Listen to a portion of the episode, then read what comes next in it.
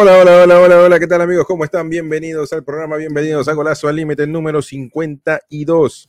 Número 52, bastantes programas, ya vamos creciendo poco a poco, así que bienvenidos, bienvenidos a la gente que está en vivo y en directo. Estamos en vivo en Twitch y en eh, Facebook Live y también en Twitter. Estamos en vivo en las tres plataformas el día de hoy. Vamos a hablar del partido del, eh, del Barcelona-Napoli, partido muy importante que se jugó hoy en el Estadio Diego Armando Maradona, antes conocido como el San Paolo.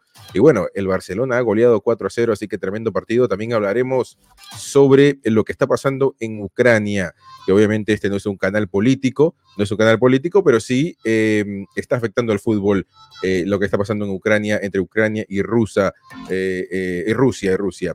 Así que este, bueno, vamos a hablar del tema también, varias cosas que están pasando, porque la UEFA también condena el ataque de Rusia y ya anuncia que habrá decisiones contra eh, el país eh, futbolísticamente hablando, ¿no? Así que veremos qué pasa. También el propietario ruso del Chelsea, Roman Abramovich, puede vivir en el Reino Unido no puede vivir en el Reino, Unido, va a ser sancionado seguramente.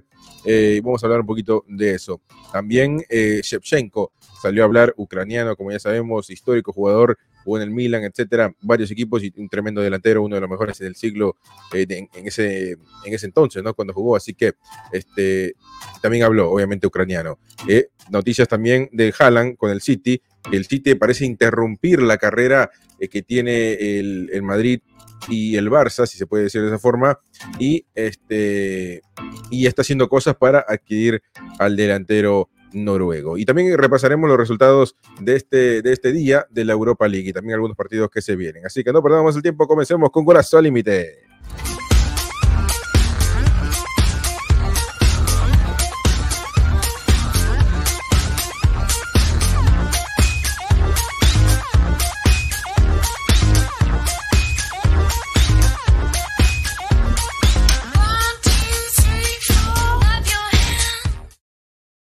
Hola, hola, hola, ¿qué tal? Estamos acá en vivo con Carlos Andrés. Carlos, ¿cómo estás? Buenas noches, ¿cómo me le van? Bien, bien. Bueno, eh, programa cargado el día de hoy, cargadísimo. Obviamente, comencemos a hablar con el partido del Barça-Nápoles, tremendo partido que se ha jugado en el, en el Diego Armando Maradona. Eh, destreza de fútbol, ¿no? Hay que, hay que reconocerlo. Destreza de fútbol por parte del Barça. Ha jugado bien, ha goleado, obviamente. También se ha equivocado defensivamente y hay que recalcarlo. Eh, y bueno, ¿qué, opinión te merece los cuatro, el 4-2 del Barça-Napoli? Eh, pues nada, yo creo que el resultado es contundente, Cris. Eh, eh, digamos, y sobre todo cómo arrancó el partido. El Barça desde el inicio impuso condiciones, fue contundente y al final lo que terminó fue de explotar los espacios dejados por el Nápoles para, o por el Napoli para, para poder cerrar el partido, ¿no? Igual se sigue viendo ciertas falencias en la parte defensiva que ante equipos de mayor envergadura seguramente pues, lo puede colocar a sufrir un poco más. Pero se ve el trabajo de Xavi, se ve que hay resultados en este momento, se ve la mano del entrenador, se ve el peso específico de los fichajes y seguramente pues eh, me imagino que con retoques a la plantilla puede volverse un equipo bastante competitivo. Bueno, eh, un partido, un partido interesante, dos golazos, ¿no? Dos golazos de Aubameyang y eh, Frenkie de Jong, la verdad que fueron dos eh, obras, de, obras de arte. Em, y, hay que reconocerlo, ¿no? Frankie de Jong que ha sido criticado, muchas veces, yo lo he criticado, he dicho que no tiene eh, la, personalidad de estar en un equipo como el Barça, o, ya, yo, o mejor dicho, he dicho que la oportunidad ya, ya le pasó, porque muchos años y no, y no se ha hecho cargo del equipo, un jugador que venía siendo nombrado también, eso también es culpa de los que están alrededor que decían que era el próximo, el próximo Xavi. Este, pero bueno, hoy ha hecho un buen partido, un partido preponderante, un partido importante, porque el Barça tenía que ir a, ir por el resultado. Un 1 a 1 de visitante, no hizo lo que tenía que hacer como local, lo hace como visitante, y también hay que, eh, hay que hablar de lo bueno y de lo malo. Obviamente, Aubameyang, otro buen partido, hay que reconocerlo. Adama Traoré, muy criticado cuando llegó y eh, ha estado, no lo pueden parar. Está respondiendo, está respondiendo, está respondiendo a la exigencia. Eh, digamos, yo siento que, los equipos, los equipos tienen, eh, son, son un manejo de coyunturas, de, momentos. Y el momento de Barcelona en este instante, la frescura que está mostrando en su fútbol, la intensidad y sobre todo digamos, yo, yo no quiero criticar el fútbol del equipo porque, porque digamos, no, en las victorias la crítica tiene que ser al interior del equipo, puertas adentro, el técnico con sus jugadores, pero, pero nosotros que nos dedicamos a comentar y a ver desde la barrera ciertas situaciones, considero que este no es el momento para buscar una crítica sobre, sobre el juego de Barcelona. El Barcelona tiene falencias, tiene falencias de funcionamiento todavía. En la alta competición creo que todavía no le da, eh, pero sí se ve un panorama, se ve un panorama muy positivo y creo que a este nivel eh, le sirve como a, los, aquellos boxeadores que, que se saben que son buenos, pero que están faltos de, ritmo, de confianza, y a veces le toca entrar con unos sparring que, que, saben que no lo van a exigir tanto para, para, coger confianza, y tal vez eso es lo que estaba necesitando este Barcelona, ¿no? Tal vez este paso por la Europa League termine siendo positivo de alguna manera. Sí. Eh, la encuesta que acabo de poner es obviamente si, si te gustó el partido, el partido del Barça, porque puede haber gente que, que, diga que sí, por metió los goles, pero le metieron dos goles tonto, distraído. Eh, obviamente un error serio de Ter Stegen, que se equivoca nuevamente en, esta, en, estos partidos importantes. Em, y a veces ese es el fútbol, ¿no? Porque si, por ejemplo, hoy día Aubameyang y Frenkie de Jong no meten goles que, eh, que, son, que son goles inusuales en, futbolistas, porque porque si, yo siempre repito esto, porque si se, si se recuerda esos goles es porque solo pasa una vez de las 500, por más que sean grandes jugadores. Entonces, tú puedes depender en eso, ¿no? En, ese tipo de goles. Eh, si no, hubiesen estado con un resultado de dos goles, de dos goles arriba, analizando así drásticamente la cosa, y un error de ese tipo te puede hacer caer anímicamente, que no lo hizo con el Barça, pero a ver, este, flojo en, esa situación Ter Stegen, pero el otro gol también, el último gol, lo dejan libre al jugador, este, no me acuerdo el nombre ya, eh, el segundo gol, pero entonces hay cosas que, que, superar, que arreglar, en, especialmente en la defensa del Barça, especialmente en, esa parte del campo, pero bueno.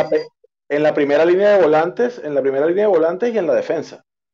son, son espacios donde, donde, donde eh, está esa articulación y ese, ese, ese anda a nivel defensivo donde los volantes interiores tienen que replegarse para tapar ciertos espacios. A veces Busquets está quedando solo eh, en el centro del campo y, digamos, ya en esta edad, en esta situación, no, no, se le hace tan fácil hacer esos recorridos laterales que necesita para poder cubrir espacios. Y la defensa, al no estar tan fina como de costumbre, eh, pues se hace débil y se hace permeable. Y falta de cálculo, falta de rapidez en los cierres. Eh, bueno, digamos, esos son temas más tácticos que cualquier otra cosa, pero, pero eso es lo que termina decantando. Además, cuando hay desconcentraciones como las que hubo hoy en el partido, pues se pagan caro. Menos mal que, como tú lo dices, ya el marcador era lo suficientemente amplio como para no tener entrada en esas preocupaciones, ¿no?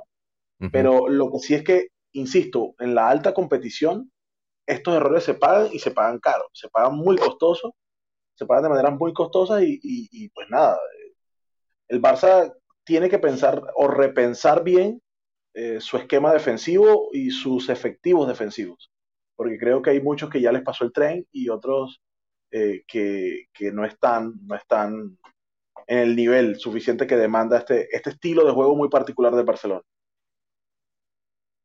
Bueno, la encuesta es el, si les gusta el partido que se jugó por parte del Barça.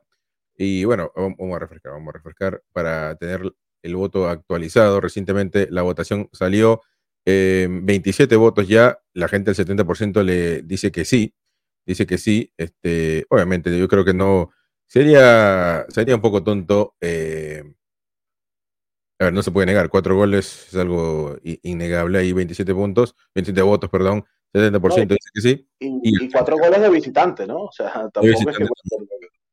Eh, ahí le, ahí les, eh, le dejo el programa número 51, estuvo buenísimo. Ayer hablamos de, bueno, del, de, analizamos el Atlético eh, contra el United y también el otro partido fue Chelsea-Lille, este, si no me equivoco, si no me equivoco. No, creo que Benfica, Ajax, Ajax-Benfica, si no me equivoco, sí. Este, y estuvo bueno. Y la votación anterior, que fue sobre la salida de Simeone, la, la gente sigue 67%, mil votos, vota de que la solución para este Atlético Madrid es que salga Simeone se mantiene con el 67% de la encuesta de ayer. Entonces, este, bueno, y después el 26% se tienen que ir algunos jugadores y la dirigencia queda en último lugar. Veamos el comentario que dejaron aquí. Eh, no se puede ver. Qué raro. Bueno, ahí está. Jugador UPT dice, vete ya, ratonero aburre siempre queriendo ratonear. Upa, tremendo, tremendo, tremendo, tremendo. Este, y bueno, eh, veremos cómo le va en la encuesta de hoy, que va a estar también interesante. Em, si es que les gusta el juego del Barça. Y bueno, no, la verdad que eh, es un partido sin polémica, ¿no? O sea, la verdad que hablar una hora de este partido sería algo ilógico porque fue un partido que, que el Barça eh, lo ganó muy bien. Eh, y otro, otro, o sea, y, a ir a lo, a lo, defensivo, de no depender de goles tan extraordinarios, tampoco puedes depender de que Alba meta goles. Entonces, también, jamás que... que, Alba, Piqué. O sea, que, los goles de hoy fueron goles este, extraordinarios, claro, atípicos, extraordinarios, por decirlo de otra forma. Jamás quisiera eh, bajarle eh, obviamente la, vorágine a, los culés o, bajarle la espuma, mejor dicho, eh, porque fue un partido muy bien ganado y muy bien ejecutado, pero sí hay cosas que, tienen que, tienen que mejorar seguramente. ¿Y por qué no el Barça tener opción para ganar esta, esta, Europa League? yo lo veo, a ver, ¿por qué no? ¿Por qué no? O sea... Sí, sí, sí, sí, sí, claro. Digamos, hay rivales de nivel, por lo menos hoy el Betis pasó, bueno, el Betis, sí. Y el Betis está jugando muy bien. Hay que ver cómo le termina de ir al Sevilla. Entonces, mm, digamos, hay, hay, hay equipos de nivel en, la, competición. Y digamos que el Betis y el Sevilla conocen muy bien al, Barcelona.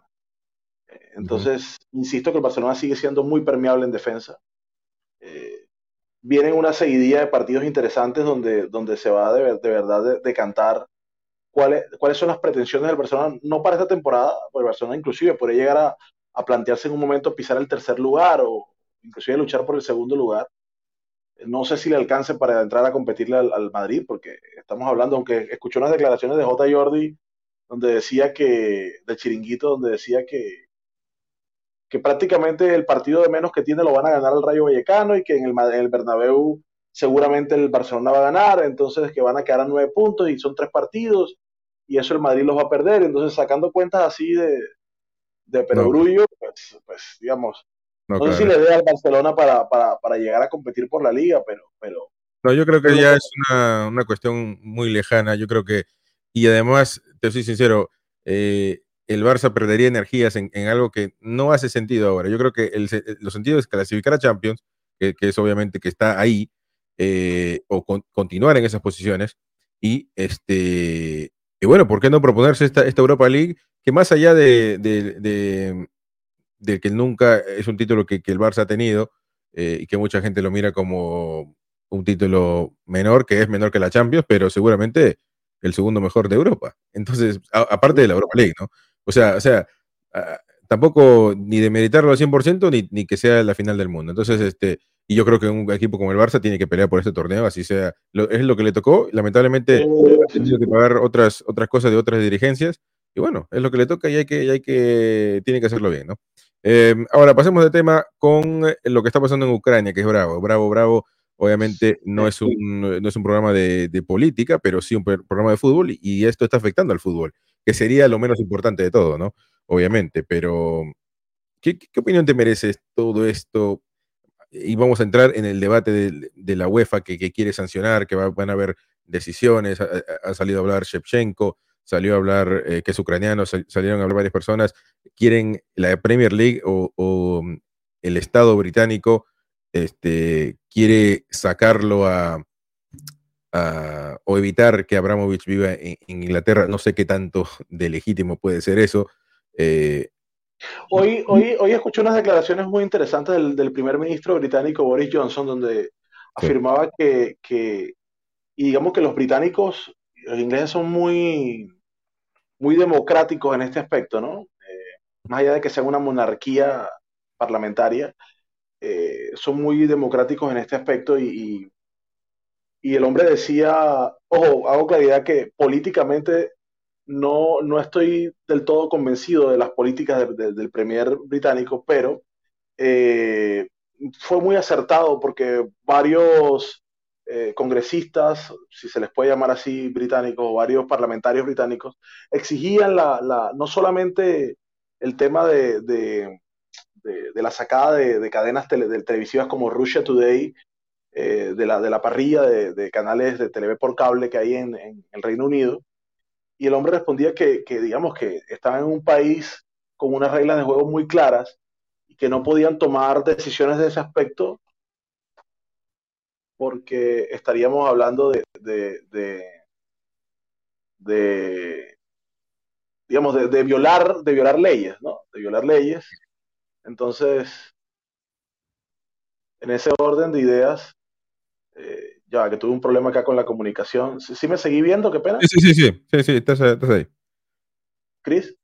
Sí, ah, sí, sí, sí. Entonces, eh, decía que no se podía. Entonces yo, yo me imagino que, que, Roman Abramovich, que no es ningún pintado en la pared, tendrá, digamos, un argumento para, no ser intervenido, aunque como Estado británico pueden, en, función de las, de las, de las eh, de su autoridad, puede tomar medidas coercitivas para, para castigar de alguna manera los activos que tenga el, el gobierno ruso en el exterior. Ahora bien, Abramovich es un privado que me imagino que de alguna manera tendrá algún tipo de intercambio con el gobierno ruso, de la Federación Rusa, entonces me imagino que trataban de tomar acciones, pero yo siento que, que, esa no es la manera, ¿no? Que no es la manera, yo creo que esto hay que tratarlo, digamos, tal vez sonaré un poco ingenuo, un poco naive, pero, pero, pero hay que tratar de buscar más la diplomacia y el diálogo que las balas y las acciones de fuerza, porque estamos digamos, la gente es la que sufre, los habitantes de, Ucrania y, de estas regiones que, el Estado ruso declaró o reconoció como independientes. Eh, digamos, es un tema bastante lamentable. Inclusive hay medidas como la que tomó el Schalke 04 en Alemania, que, quitó la publicidad de Gazprom de su camiseta, y con todo que eso genera una afectación económica importante para el club. Eh, y así hay varias instancias deportivas que están tomando medidas al respecto como, como en voz de protesta. Eh, pero, pero, no sé. Eh, yo siento que el fútbol siempre ha sido como un refugio para la gente, para tratar de olvidarse de los problemas y es una pasión que une y no separa. Y lo que veo lamentable de todo esto es que siento que, que, que, está separando más que uniendo. Y, es preocupante. Em, el título del el artículo de Marca es uno de los primeros artículos que tenemos Dice el deporte en jaque por la guerra entre Rusia y Ucrania, el fútbol está parado, el baloncesto obligado a jugar, dice. Eh, la escalada de tensiones entre las dos naciones que ha terminado con los, con los primeros bombardeos también afectará al deporte profesional y obviamente, porque es, o sea, la, mayoría, o sea, en estas cosas es lo menos importante. Imagínate, eh, si uno va a ir a, entrenar con una guerra fuera, en la cancha, imagínate, eso es una cosa, eh, o sea, eso es algo ilógico. Dice, se suele decir que el fútbol es, une a las personas, pero hay casos que vale, eh, que no se vale todo. Eh, es la cosa más importante de las menos importantes, que queda en un segundo plano y no importa en la realidad. Y con el conflicto para el mundo actual, más aún, Rusia y Ucrania se encuentran en guerra con el ejército liderado por Vladimir Putin desde Kremlin, bombardeando puestos militares de su rival. Mientras tanto, desde Kiev declaran la ley marcial y buscan contener los ataques militares. A ver, está más que claro que Rusia, eh, perdón, Ucrania no puede competir con Rusia, pero ni, ni, ni, ni, este, no sé cómo se dice en Colombia, pero ni, ni en Perú se dice con las baladoras, eh, ni siquiera con ese, con ese jefe donde se tira piedra. O sea, eh, no, no puede, Ucrania, Ucrania no puede. Es, este, Rusia es... Mira, yo, yo ah, lo analizo desde un punto de vista un poco diferente, digamos, yo tengo mis posiciones políticas, las tengo reclaras, pero digamos, no, no, no me interesa discutirlas en este aspecto porque, digamos, esto es un espacio, pienso yo que... Deportivo, sí. va, orientado a otro tema, pero, pero a, lo que, a lo que sí tengo que ser muy, muy consecuente es que es la afectación a las personas, Cris. O sea, yo estaba escuchando esta mañana en la radio de acá de Colombia eh, que estaban entrevistando a un chico que es de acá de Barranquilla, donde yo resido, donde yo vivo, Y el chico fue a buscar su sueño, a jugar en un equipo de segunda división eh, de la liga ucraniana. Eh, digamos, en, Ucrania hay muchos brasileros, si te das cuenta, el Dinamo de Kiev, el Shakhtar Donetsk. Estuvo lleno de, de, en, un cierto tiempo. ¿Te acuerdas de, Luis Díaz? No, no, es Luis Díaz. William, William, el del Chelsea, que jugó en el Chelsea en el Arsenal, jugó, salió de allí. Eh, no, recuerdo otro, pero varios. Y hoy estaba escuchando que hay un jugador que está, está ya barranquillero y, y, el chico se fue hace 25 días, Chris. 25 días en busca de un sueño, eh, no sabe hablar ruso, no sabe hablar bien el inglés y, se, y depende exclusivamente de su representante para hacer todas las vueltas. Y el chico está desesperado por venirse porque está en las provincias donde están bombardeando y, y, él expresaba que, por favor, Cancillería colombiana, ayúdenme eh, a salir de acá. Entonces, eh, es complicado, es complicado. Y este es un caso, un caso. digamos... hay miles de casos hay cantidades. Conforme hay otras personas, eh, hoy en la mañana, eh, eh, digamos, en la transmisión hablaban con una chica colombiana que, que, que, que, ella dice, no, yo me quedo, yo me quedo, aquí está, somos mi esposo y yo somos colombianos, vinimos a probar suerte acá, y esto, yo me quedo, pues, digámoslo así, es lo que hay y lo vamos a asumir y, y pues nada, entonces digamos, hay, cada cabeza es un mundo, cada situación es una posición, pero digamos, en el, ámbito deportivo, un chico que se va a jugar fútbol a buscar su sueño y se encuentra con esta situación, y, el tipo dice, me importa un pito mi, mi, mi, sueño, me quiero ir a mi casa, no quiero estar acá, veo los bombazos, escucho el piso donde vivo tiembla cada media hora, entonces eh, yo no sé si la casa me va a caer encima, es complicado, es complicado. Ah, es tremendo, es tremendo. Eh, la UE presiona a UEFA para que saque a Rusia de la final, para que, para que saque de Rusia la final. Dice San, San No, pero ya la sacó. La UEFA, la UEFA determinó que ya no va a ser en San Petersburgo. Están analizando a ver si es en Madrid, en el Wanda, o si es en Wembley. Esto, claro, este, este artículo es del, mediodía, entonces seguramente ya se tomaron decisiones rápidamente. No se puede jugar, imagínate. Eso es una, ahí sí sería una, una cosa tremenda si algo malo pasa. Y, es, que, es, que, pensar en la normalidad, pues puede ser que para los rusos haya una normalidad, pero digamos, lamentablemente las decisiones de su primer ministro o de su presidente eh, la van a pagar gente que tal vez no tiene nada que ver con esa toma de decisiones. Y no estoy diciendo que a Rusia la van a atacar, ni que la van a bombardear, ni mucho menos, pero, pero digamos, eh, es un poco lamentable que se tenga que llegar a esos extremos porque yo siento que el deporte no tiene nada que ver con política, pero, pero siempre el deporte y todas las instancias de la vida son afectadas por la política. Y las decisiones de estas personas que están en los cargos más influyentes y que toman las decisiones, pues terminan afectando al resto. Y esto es lo que hay. Sí, y, bueno, acá otro artículo de AS dice, eh, la UEFA condena el ataque de Rusia y ya anuncia que van a haber decisiones.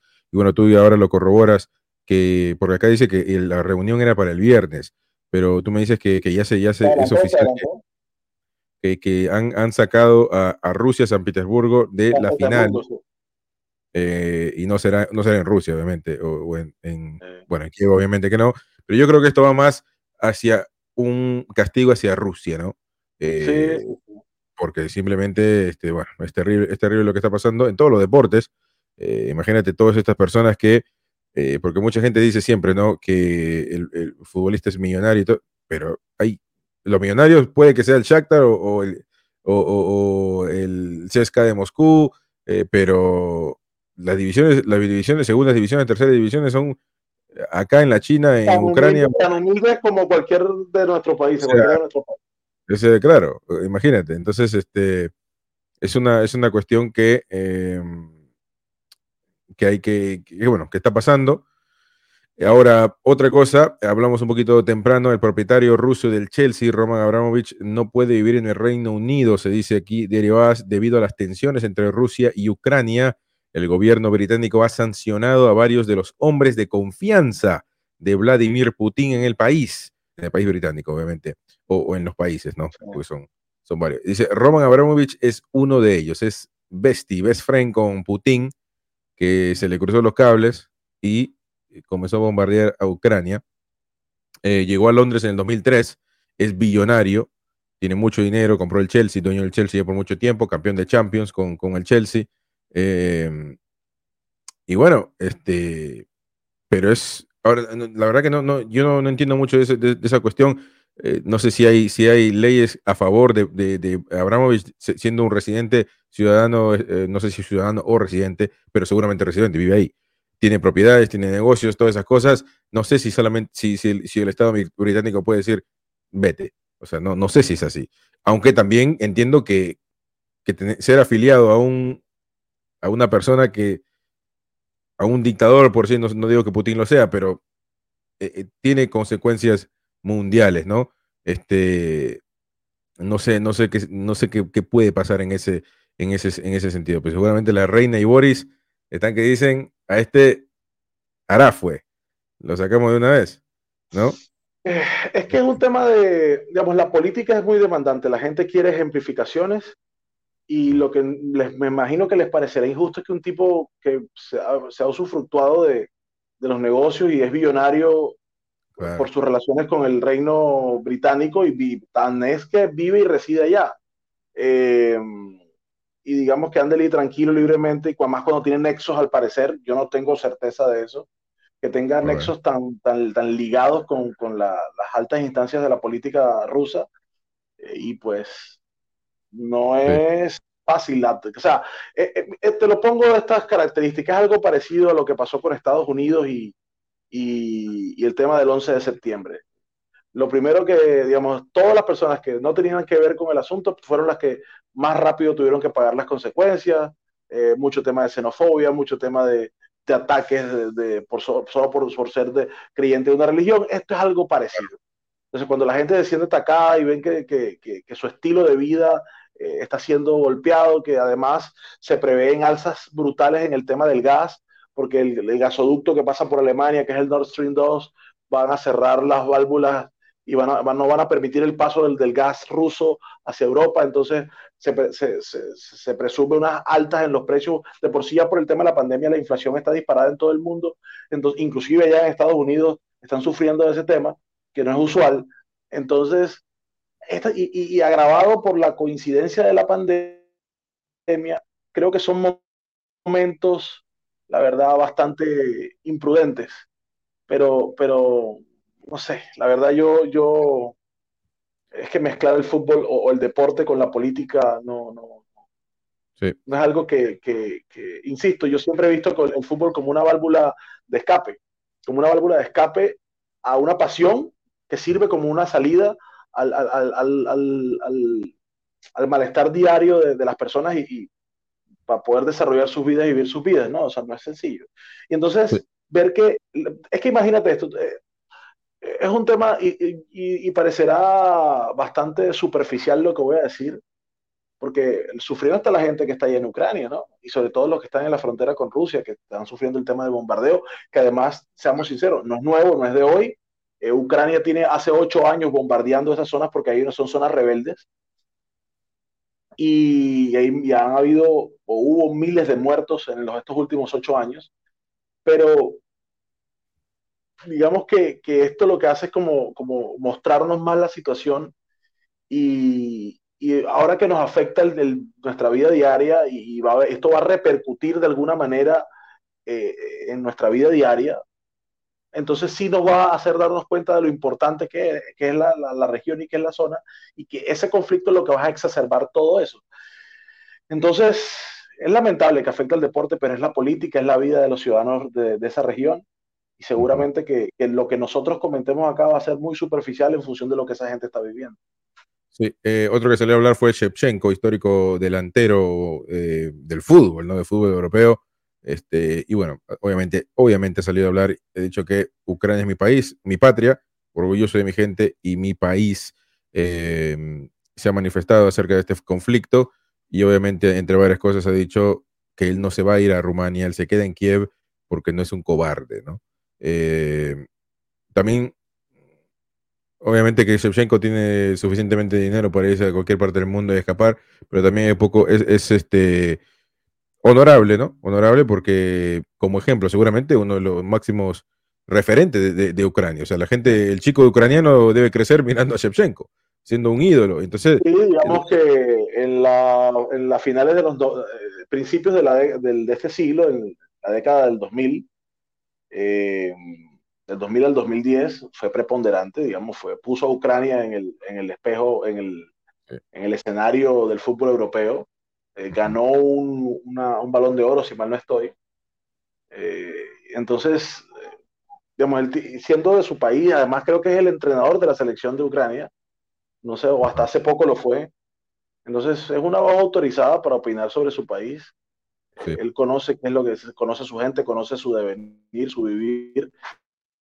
Entonces, me imagino yo que, que, que, es una voz autorizada, pero ellos son los que están sufriendo, Cris. Ellos son los que están sufriendo de primera mano lo que está pasando y, y tienen todo el derecho a, expresar su posición y a expresar su dolor y, y, su, y su indignación ante la situación, ¿no? es que es un país democráticamente constituido. El presidente que está actualmente fue votado en unas elecciones. Entonces, no. Digamos, esto, esto, transgrede la geopolítica internacional, eh, transgrede la, el status quo actual y, quiere cambiar el, orden y, hay muchos egos y muchos intereses eh, que están ahí inmiscuidos, pero pero Shevchenko es una voz completamente autorizada, completamente autorizada para hablar sobre su, país, es un representante de su país. También escuché declaraciones del lateral izquierdo del Manchester City, hoy Sinchenko, donde visceralmente expresaba unas posiciones ante Vladimir Putin. Eh, también eh, Malinowski, el del, el, de la, el del Atalanta, también expresaba unos comentarios. Eh, Mironchuk también festejó un gol colocando el escudo de su país en la camiseta que tenía abajo de la playera de fútbol. Entonces, el fútbol es, digamos, esa, esa pequeña nación que es el fútbol está expresando, los nacionales ucranianos están expresando, expresando su posición y sus sentimientos de la posición y son situaciones completamente respetables, sobre todo porque me imagino que tendrán familiares ahí todavía. Su familia directa estará con ellos, pero, pero el, su, no, imagínate, porque el, imagínate, Shevchenko tendrá todo el dinero del mundo, pero la familia, ¿cómo hace? Todo, el mundo está, o sea, igual, igual que todos, ¿no? Pero bueno, eh, está, bueno hablar un poquito de, eso, de cómo está afectando el fútbol. Eh, y bueno, esperemos que todo se mejore en este. Sí, esperemos que la diplomacia funcione. Claro, tanto para, para Ucrania como para seguramente algunos rusos, porque imagino que porque, porque la decisión de un líder no tiene que ver con la decisión del pueblo en varias ocasiones, ¿no? Eh, porque imagínate, los rusos ahí en la frontera tampoco la deben estar pasando bien. Entonces, pero bueno, eh, una, unas declaraciones hablando de fútbol que ya se ha hablado anteriormente, pero eh, el exfutbolista, el exfutbolista Fabricio Rabanelli ha salido a hablar y ha dicho, déjame ver cómo reinicio esto, ha salido a hablar y ha dicho, este, ha hablado de, Leo Messi, de un posible regreso al Barça. Él ha, él ha dicho que volverá al Barcelona. Eh, Vamos a escuchar lo che dijo primero antes, antes di opinare. Poi invece per quanto riguarda Messi credo che sia un giocatore straordinario, ha dimostrato in tanti anni di essere il numero uno, adesso è in una fase difficile della sua vita perché sa quanto sia importante comunque la qualità di vita e il suo ambiente per rendere al massimo e sono consapevole anche e sono convinto che ormai la sua parentesi a Parigi possa possa, possa dirsi finita perché secondo me a fine anno lui tornerà a Barcellona anche gratuitamente, anche con un ingaggio molto ridotto, ma sa che la sua casa è Barcellona e che ha commesso un grandissimo errore a lasciare Barcellona per, per Parigi. Bueno, ovviamente hay que tomarlo todo con, eh, con pinza, ¿no? Porque... This dad wants to protect his daughter. This woman wants to...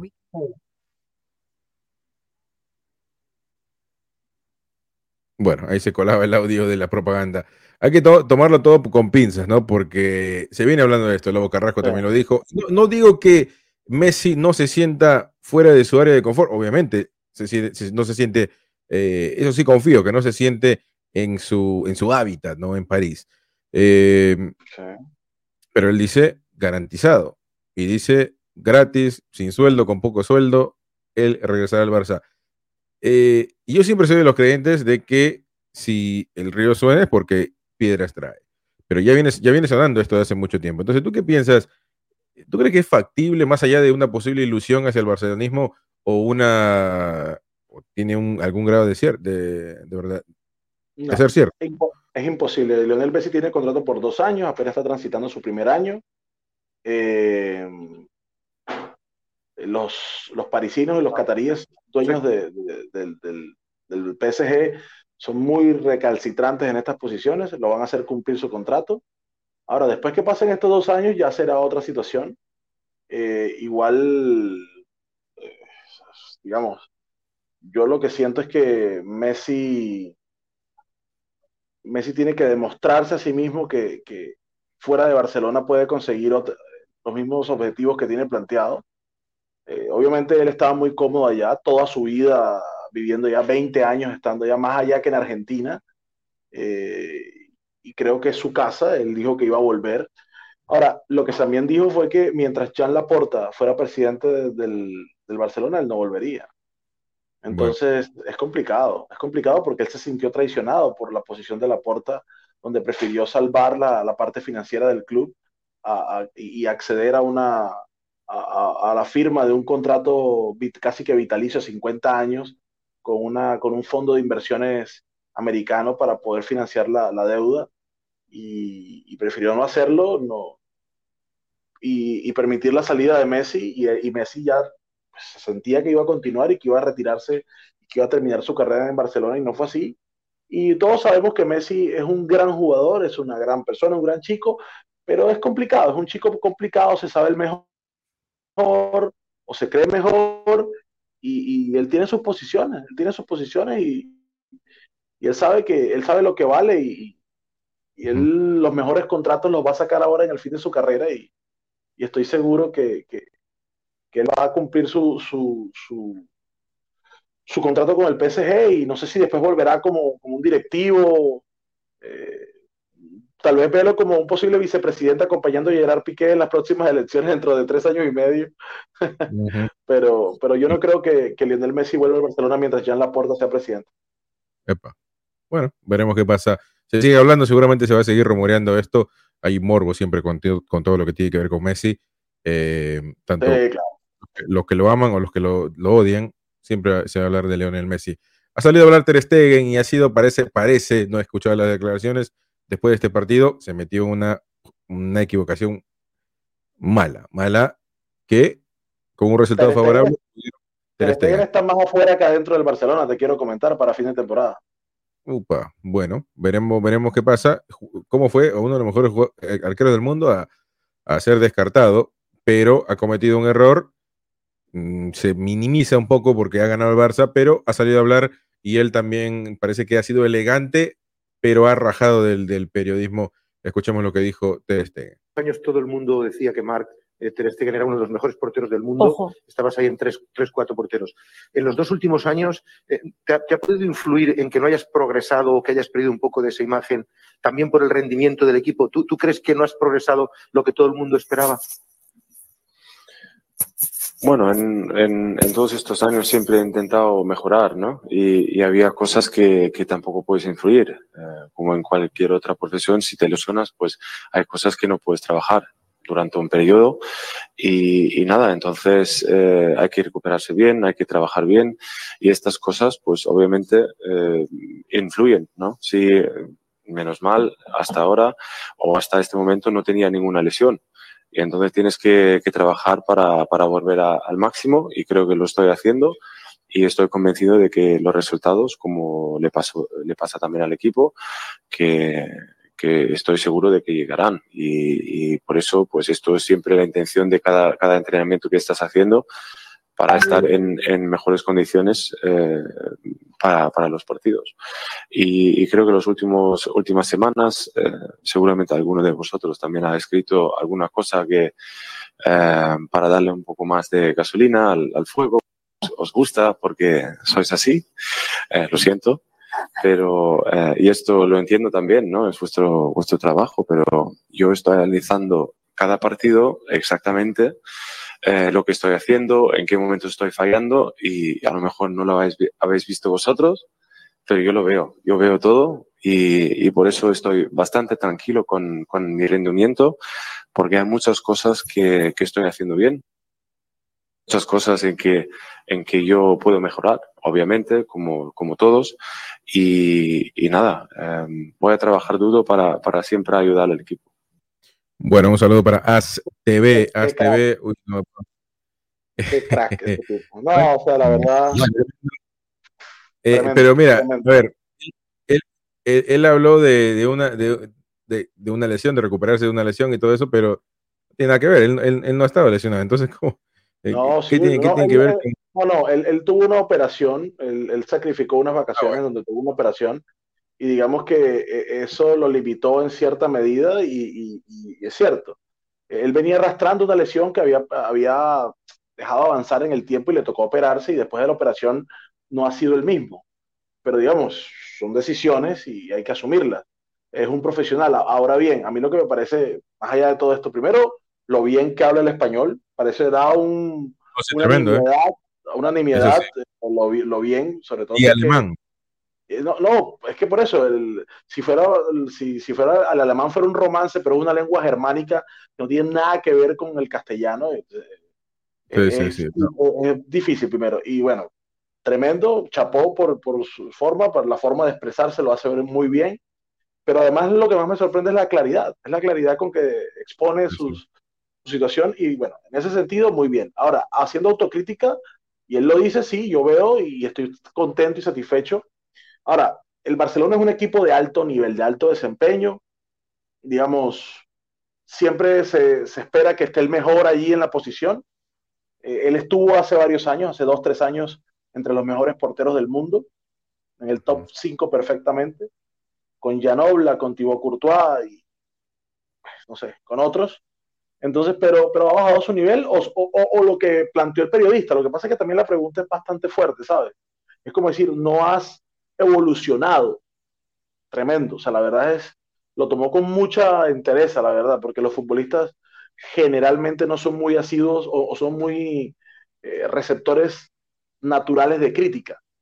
Eh, y cuando los critican se sienten, no sé, atacados y no reaccionan así con esa, con esa entereza. Y me parece que lo, lo hizo muy bien, muy bien inclusive hasta pidió excusas si no les gustaba lo que les comentaba, pero no, me parece un crack total. Eh, y, es, poco usual que un jugador reaccione de esa manera ante, esa crítica visceral a la que es sometido, ¿no? Otro que habló es Gerard Piqué, y ha dicho eh, que se ha mostrado muy satisfecho por el rendimiento del equipo contra el Nápoles. El central ha destacado eh, los cambios positivos que ha experimentado la plantilla en las últimas semanas tanto al nivel de refuerzos como de estilo futbolístico. Ante la una, una, pregunta eh, que tiene que ver con recuperar el ADN. Pero espera, espera, yo te, te, digo. no, no, me, no me quieran ver la cara de pendejo a esta altura de la vida, nada. Yo te, yo, te, digo lo que dice, lo que dice, mira, ante la, una cierta, déjame, déjame, ante una cierta pregunta de recuperar el ADN Barça, él dice, entre comillas, el equipo llevaba un tiempo no compitiendo al nivel que, que se presupone un club como, como el Barça. Hemos vuelto a los orígenes, a lo que siempre deberíamos haber jugado y que quizá durante un tiempo dejamos de hacerlo. Un mensaje para nosotros mismos y para la gente de fuera. Poco a poco estamos volviendo. Otra cosa. A la contra. No, sé. Este, quería encontrar, ah, porque comenzó, ah, ha dicho varias cosas, ha dicho varias cosas, ¿no? Em, sobre su... Hay que poder leer entre líneas a Piqué, ¿no? mejoría de ataque, todo, y en el último, sobre su rendimiento del partido de hoy, dijo, yo de delantero hubiera metido 15 a 20 goles por temporada, pero la verdad es que atrás también me lo he pasado bien. Y bueno, ha dicho varias cosas. Es muy vivo, es muy vivo, es muy vivo. Pero si, si, si, te das cuenta, si te das cuenta, él, eh, digamos, es, es, una posición institucional del Barcelona, su, su, lema de su ADN.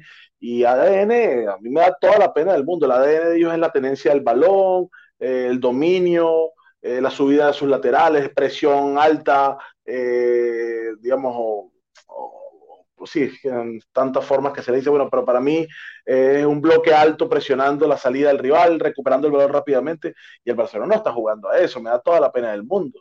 El Barcelona hoy está mostrando, son muy buenos ataques por las bandas, hoy está mostrando efectividad, está anotando los goles, las ocasiones, está concretando las ocasiones que genera, eh, sigue mostrando falencias defensivas, eh, que eso, digamos, eh, por más que tenga el dominio del balón, no lo consigue. Ahora está jugando con transiciones rápidas que generalmente no lo hacía. Más, eso se veía más en la época de Luis Enrique, en la del triplete, que, que en la época de Pep o de Tito Vilanova o de los que siguieron. Entonces no me venga con esa, esa vendida de humo que están retomando el ADN Barça porque no es así. Hoy la dinámica que le imprimen Pedri, Gaby, eh, de Jong es muy diferente a, ese, a, esa triangulación permanente de Xavi Iniesta con, con, Messi. Eh, esa que siempre era llevar el balón de un lado a otro hasta que llegaba Messi, rompía y hacía un gol a la escuadra. Eso ya no se ve. O esos centros casi que llegando al borde del área pequeña para empujarlo. Eso ya no se ve. Hoy se ve más el centro a la olla, hoy se ve más eh, transiciones rápidas, hoy se ve mayor trabajo con el de los interiores hacia adelante y no hacia los costados, la recuperación del balón no es tan rápida, entonces no me digan que eso es ADN Barça. El, ADN de todos los equipos es buscar cómo ganar. A mí no me vengan con ese cuento. Hoy tiene más ADN Barça el Manchester City que, el mismo Barcelona. Bueno, eh, hablemos, se nos acaba el programa, hablemos del City que eh, supuestamente irrumpe en la carrera por Haaland y deja atrás al Barça y al Madrid. El artículo en OneFootball dice, Erling Haaland será el delantero más cotizado del próximo mercado de, fichajes con 21 años. Sus actuaciones lo han ubicado como un talento generacional y su proyección lo puede llevar a ser uno de los mejores nueve de la historia. Ahora, eh, obviamente ya sabíamos que el City está siempre en la carrera, pero eh, una nueva información del programa Ser Deportivos ha colocado como favoritos al City para hacerse con los servicios del noruego si el Borussia queda fuera de la Europa, de la Europa League este jueves, todo indica que este mismo viernes habría una reunión entre el atacante y su agente, Mino Rayola, que será clave para determinar su futuro. no, eh, eh, es, claro, es claro que Haaland a partir del verano europeo no va a continuar en el, en el Borussia Dortmund. Es muy complicado porque prácticamente saldría libre. Y no creo que el Borussia vaya a perder eh, la oportunidad de colocarlo en el mercado así sea por una suma muy inferior a la cual, a la cual realmente es su valor actual. Eh, lo que sí estoy viendo yo es, y es muy claro, es que efectivamente para mí nunca ni el Madrid ni el Barcelona han estado en la palestra de, de, acceder por Haaland. Primero, porque el Madrid tiene una, una, pretensión que es tener primero que todo a Mbappé, él quiere que sea la piedra angular de su proyecto y me parece un error y un error monumental, porque tenerlo a los dos jugadores eh, es como, no sé, es tener garantizado un fútbol o, una delantera imposible de superar en Europa durante muchísimos años. Un Haaland con 21 años, un Mbappé con 22, 23 años. Estamos hablando de que tienen 6 o 7 años o hasta 10 años de fútbol al máximo nivel. Al máximo nivel. Obviamente también mantener a estos dos jugadores serían los dos los jugadores mejores pagos del mundo. No es fácil para un una sola plantilla. tal vez de ahí es que el Madrid sobre todo con lo que tiene que pagarme anualmente por los costos del estadio, eh, no va a ser sencillo, aunque el estadio se va a pagar solo en muchos sentidos. Pero, pero no sé, no, no, no, no, no estoy la ingeniería financiera de, de, un fichaje de estas características, no las tengo tan claras. O sea, tengo claro lo que costaría el fichaje, pero no los costos de amortización, los temas de préstamos, una cantidad de cosas. No lo tendría tan claro, pero lo que siento es que el Madrid está ya cometiendo un grave error. El Barcelona no está en condiciones, así Spotify le duplique el valor que le va a, por los derechos. Barcelona tiene todavía más de mil millones de deuda eh, en su haber. Eh, está tratando de volverse competitivo, acceder a, otras instancias para poder acceder a más dinero. Lo veo muy complicado. Eh, hoy Barcelona tiene que pensar más en un equipo que, en, en estrellas. Y, creo que Haaland no, está muy fuera de sus capacidades. Ahora, el que tiene la plata hoy es el, el, City. El City se puede dar el lujo de hacer un fichaje de 150 millones de euros cada temporada. Ya la temporada pasada con Jack Grealish y, creo que tiene todas las posibilidades con, con Haaland esta temporada, Chris. Y, sobre todo su papá jugó allí, conoce cómo es el tema. Y además Mino Rayola no es precisamente que sea el mejor amigo de, de Florentino Pérez ni de José Ángel Sánchez, entonces es bastante complicado.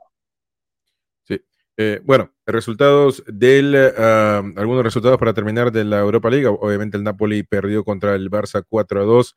El Braga em, pasa el Braga contra el Sheriff, que metió dos goles el Sheriff hoy día, pero eh, no pudo, no pudo con contra el. Hay, hay, dos colombianos jugando en el Sheriff. Hay un peruano también, sí, sí, sí. sí hay, Pero bueno, el Sheriff, yo creo que llegó, llegó más lejos de lo que pensaba, ¿no? Eh, para ser sincero. Y bueno, Europa League, etcétera. Pero bueno, el Dortmund eh, eliminado con Rangers. eliminado con Rangers, como ya, ya sabíamos, 2 a 2 empataron, pero el primer partido ganó el, En el Rangers el goleador es Alfredo Morelos, jugador de la selección Colombia también. Ah, bueno. Eh, bueno, mejores jugadores, peor juega la selección colombiana, así que hay que... Increíble. Se le caen los goles en toda Europa y aquí no va a hacer un gol de arcoíris. y el Real Betis empata contra el Zenit. El Betis clasifica. Eh, ¿Cómo con el Betis esta temporada para la Europa League? El Betis es uno, uno, de los candidatos con el Barça para mí. Está jugando eh, muy, muy bien. Después, esta Europa League está, pero para. Eh, avanzó, el Sevilla, pero eh, hoy, perdió, pero bueno, él puede ser el Sevilla o... El Sevilla lo que tiene es como el Madrid en la Champions, ¿no? O sea, nunca lo deje fuera porque puede estar ahí. Sí, sí, sí, sí, es verdad. Pero bueno, eh, se nos acabó el programa. Muchísimas gracias por estar, como siempre, a la gente que nos, está escuchando en iBox, en Spotify, en Google Podcast. Gracias, gracias por estar en, la el canal, como siempre. Eh, mañana estamos en vivo nuevamente en Twitch y en Facebook Live seguramente lo conducirá Demetrio Domínguez. Así que vamos a ver, el, programa mañana va a estar buenísimo. Eh, Carlos Andrés, muchísimas gracias por estar en el programa, amigo.